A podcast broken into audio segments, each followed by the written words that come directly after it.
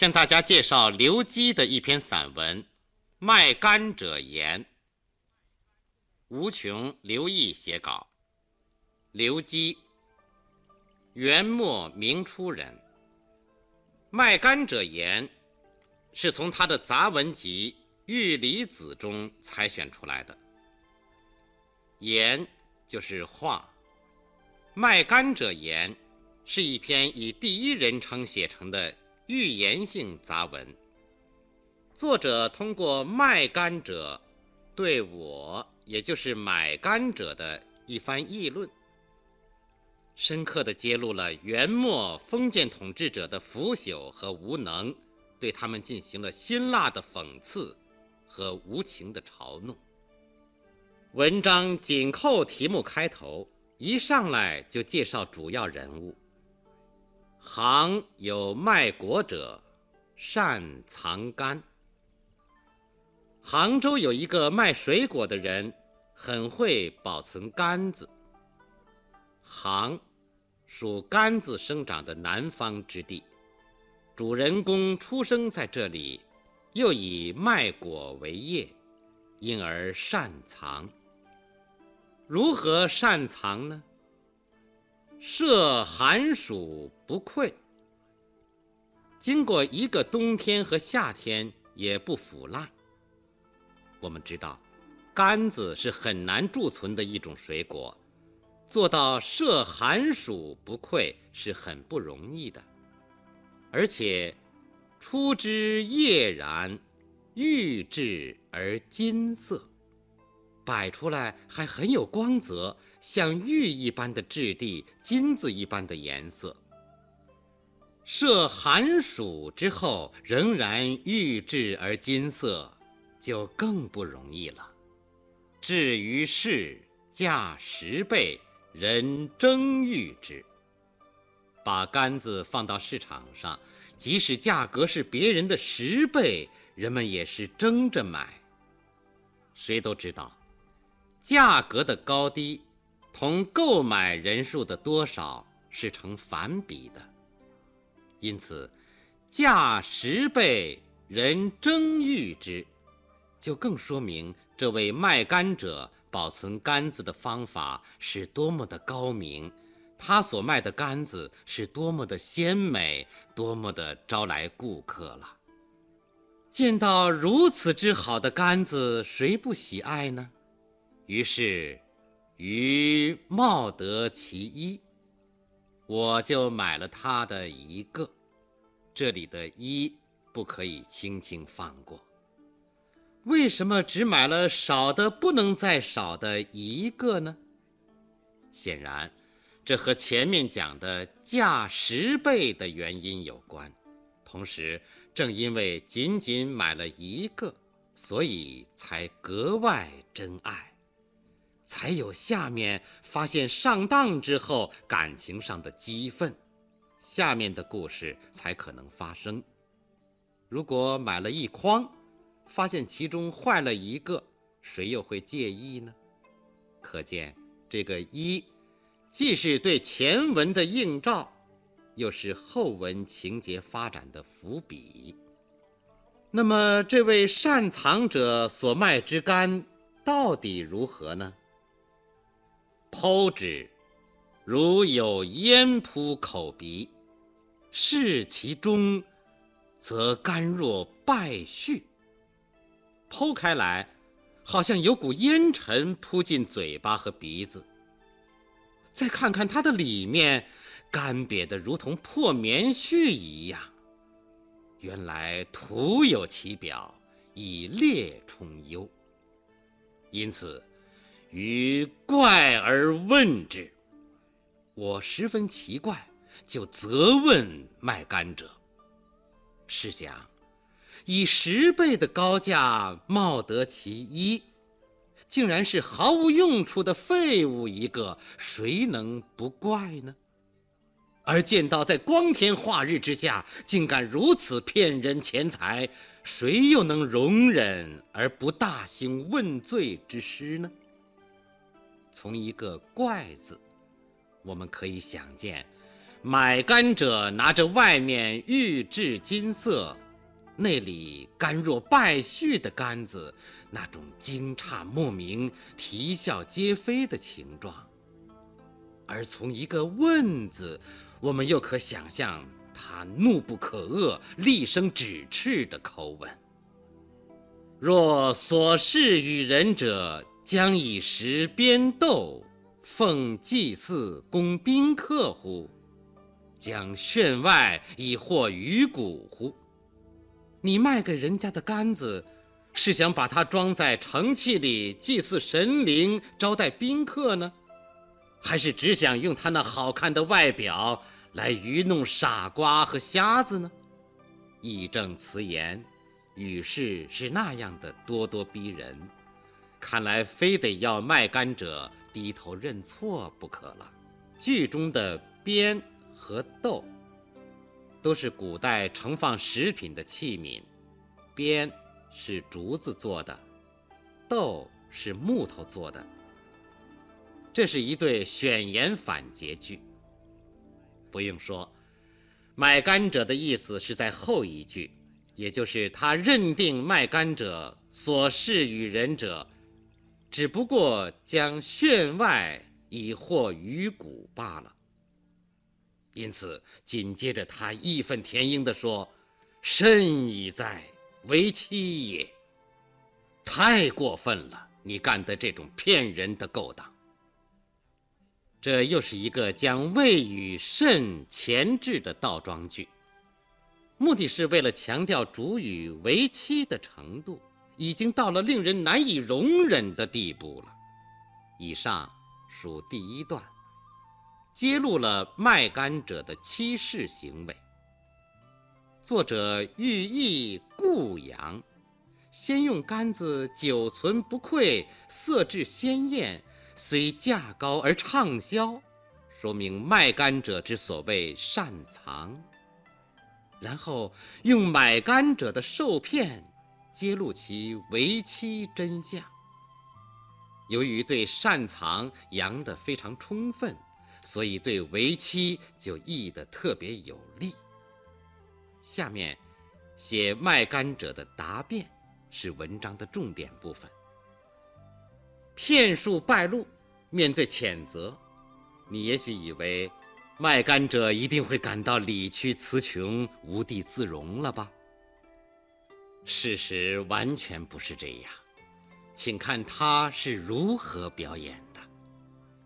卖者笑曰：“一个笑字，说明了他骗术败露而毫不心慌，面对谴责而毫不内疚，依旧有恃无恐，泰然自若。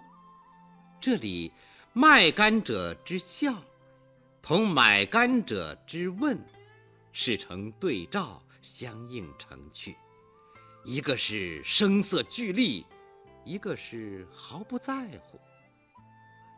卖干者坦然承认：“吾业事有年矣，吾赖事已似无躯。我干这一行已经有年头了，我就是靠这来养活自己的，以行骗为业。”不自觉羞惭，还振振有词，这无疑是对买干者的一种公开挑战。不仅如此，他以攻为守，还向买干者进行反责问：“吾受之，人取之，未尝有言，而独不足子所乎？我卖干，人买干。”从未听说有什么怨言，而为什么唯独您这儿就不满意呢？这句话大有无理搅三分的味道。然而，对行骗多年、习以为常的卖干者来说，如此发问本也自然。如果说这一句纯属自我开脱的反问，是无理而辩的话，那么，下一句，把矛头引向社会的反问，就不无道理了。视之为妻者不寡矣，而独我也乎？世上欺骗人的人多着呢，难道就只有我一个人吗？前面买甘者以卖甘者当众行骗为怪，这里呢？从卖甘者的两句反问里，似乎他又以买甘者的不识世故为怪。社会上为妻者比比皆是，人们已经司空见惯，为什么只有你如此认真，少见多怪呢？所以他不无感慨地说：“吾子谓之思也，我的先生啊。”您就没有好好想一想这些呀？这句话表面上不失婉转而礼貌，实际上却软中带硬，是一种非常有力的回击。言外之意是说，您的指责根本没有通过大脑，完全是信口开河。吾子谓之思也一句，一方面。把买甘者为妻的指责拒于千里之外。另一方面，又为卖甘者后面围绕“为妻”二字展开的滔滔议论，起了好像戏曲舞台上的那种叫板的作用。首先，他提出两个问题。第一个问题是：金服配虎符作高皮者。光光乎干城之惧也，果能受孙吴之略也？如今那些佩戴着兵符、坐着虎皮交椅的人，威风凛凛，很像有捍卫国家的才干。可是，他们果真拿得出孙武、吴起的韬略吗？这是讲的朝中武将的为妻。剧中的虎符，指像虎的形状的兵符，这是古代调兵遣将的凭证。高皮就是虎皮，古代武将的座位上多蒙上它，表示威猛。光光乎，威武的样子。干城之句中的干，是盾牌，干和城都有防御的作用。所以，往往用来比喻捍卫者。具就是才干。孙吴，孙指孙武，也有人认为指孙武的后代孙膑。吴指吴起，都是古代杰出的军事家。第二个问题是：俄大官托长身者。昂昂乎庙堂之气也，果能见衣高之业也。那些戴着高大的帽子、拖着长长的带子的人，趾高气扬，很像是有辅佐朝廷的能耐。可是，他们果真能建立伊尹、高尧那样的业绩吗？这是讲的朝中文官的为妻。剧中的“额”是高高戴着的意思，身带子，高官常戴是士大夫的服饰。昂昂乎，气概轩昂的样子。庙堂，宗庙的明堂，是古代帝王祭祀议事的地方，这里指朝廷。气，指人才。衣高。指伊尹和高尧，都是古代著名的政治家。这是两个肯定反结句，表达的意思完全是否定的。实际是说，武将光光乎，好像是干城之惧，却不能受孙吴之略；文臣昂昂乎，好像是庙堂之气。却不能见衣高之业，视之为妻者不寡。由此可见一斑。接着，具体议论这些武将文臣的为妻：道起而不知欲，民困而不知救，利坚而不知进，法度而不知礼，坐迷凛肃而不知耻。盗贼四起，他们不知道如何抵御；百姓穷困，他们不知道如何救助；官吏奸诈，他们不知道如何禁止；法纪败坏，他们不知道如何治理。他们白白的耗费国库里的粮食，却一点儿也不知道羞耻。这是一组排比句，语势急促。像炮弹连发，不可收止。我们完全可以想见卖干者侃侃而谈、一一列数的情状。这些将帅高官，在为国安邦方面一无所能，然而给人的印象却完全是另一种样子。观其坐高堂，骑大马，最纯礼而欲肥仙者。孰不巍巍乎可畏，赫赫乎可相也？看他们坐在高厅大堂，骑着高头大马，痛饮佳酿美酒，饱食大鱼大肉，哪一个不是威武的令人敬畏，显赫的足以让人效法呢？相是法则的意思。这里卖干者从不同的侧面，先分后总，以形象的描绘加以嘲讽。他们居则坐高堂，行则骑大马，饮则醉醇礼，食则欲肥鲜，真是巍巍乎可畏，赫赫乎可相。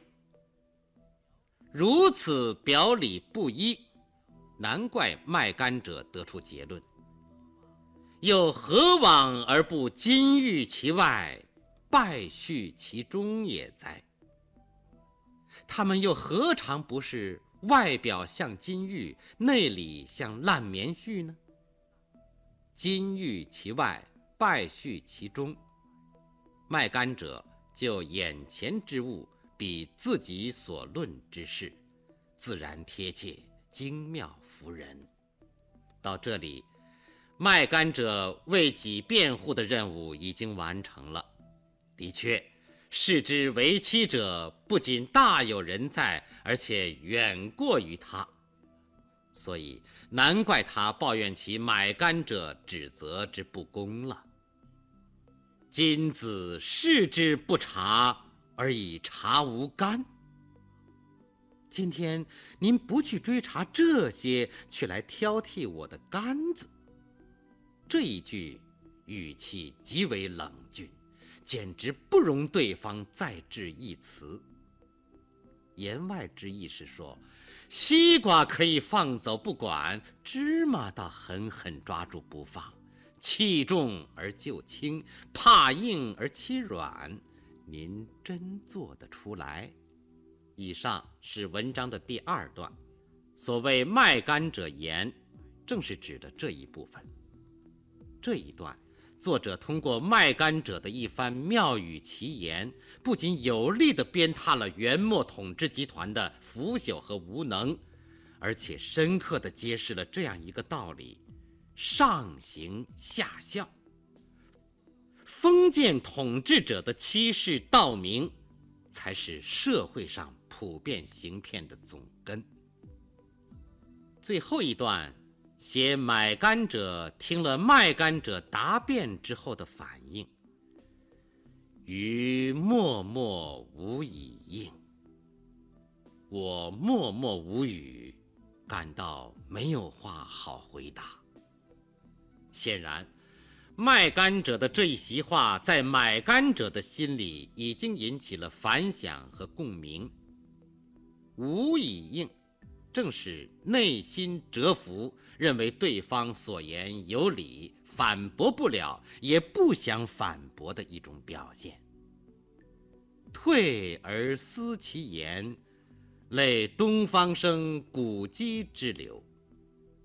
回来后想想他的话，觉得他好像东方先生一类滑稽的人。滑稽，在古书中念古籍。东方生指东方朔。他是一个善用诙谐而幽默的语言对汉武帝进行讽谏的人。那么卖甘者究竟为什么要干这种欺世骗人的事情呢？岂其愤世嫉邪者也，而托于甘以讽也？难道他是一个不满现实、痛恨时弊的人，而借用杆子来进行讽喻的吗？这句话看似并不肯定的猜度之词，实际上正是作者的为文之旨，是全篇的点睛之笔。文章结尾以买甘者推测卖甘者意图的方式。皆是提议，问而不答，更显得余韵悠悠，含蓄而有力。这篇文章的题目叫《卖干者言》，通篇确实主要也是记得卖干小贩关于为妻的一番奇妙之论。然而，当我们介绍完全文，你一定会心而笑。这哪里是什么卖干者之言呢？哪里是卖干者愤世嫉邪而托于干以讽呢？分明是作者愤世嫉邪而托卖干者以讽，让卖干者为其代言罢了。作者痛恨当时封建官僚集团的腐朽无能、欺世盗名，但他巧妙地把自己隐藏起来。匠心独运，采取设人设事、以小喻大的手法，用市井小民与街头巷尾为了一干之争的相互搏辩，机智地表达了自己的愤懑之情。文章以买干者第一人称写出，像是讲述他亲身经历的一件事情，娓娓道来。让人觉得真实而可信。作者自己并未出面，而是让这位饱经世事的卖干小贩当众嬉笑怒骂、讥刺嘲讽。这样，尽管言辞辛辣、锋利如刀，把统治者金玉一般闪光的画皮剥得精光，又并不受人以柄。如此谋篇。固然可能为了避免因文招祸，但也可能完全是出于艺术上的考虑。因为曲写往往比直书更为深刻有力而又耐人寻味。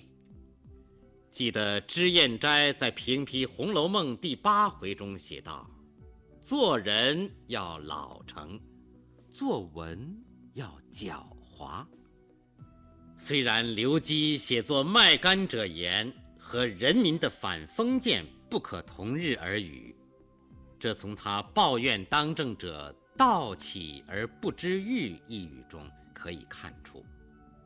盗者当指造反的百姓也，但他没有违心的为统治者歌功颂德、粉饰太平，而是客观地揭露了当时的社会弊端。做人或许还算老成吧。至于作文，如上所悉，的确不可谓不狡猾了。然而，这种狡猾，难道不可以说正是作者的高明之处吗？最后，将全文朗读一遍：行有卖国者，善藏干。涉寒暑不愧，出之叶然，玉质而金色，至于是价十倍，人争欲之。余冒得其一，剖之，如有烟扑口鼻。视其中，则甘若败絮。余怪而问之曰：“若所示于人者，将以食鞭斗，奉祭祀，供宾客乎？将炫外以惑于骨乎？甚矣哉，为妻也！”卖者笑曰：“吾业事有年矣。”吾赖氏以似无躯，吾受之，人取之，未尝有言，而独不足子所乎？视之为妻者不寡矣，而独我也乎？吾子谓之思也。今夫佩虎符作高皮者，光光乎干城之巨也，果能受孙吴之略也？额大冠托长身者，昂昂乎庙堂之气也，果能见衣高之业也。道起而不知欲，民困而不知救，利坚而不知进，法度而不知礼，作弥廪粟而不知耻。观其坐高堂，骑大马。最纯礼而欲肥先者，孰不巍巍乎可畏，赫赫乎可象也？又何往而不金玉其外，败絮其中也哉？今子视之不察，而以察无干。余默默无以应，退而思其言。类东方生古鸡之流，岂其愤世嫉邪者也，而托于干以讽也。刚才介绍的是刘基的散文《卖干者言》，由吴琼、刘毅写稿，方明播讲。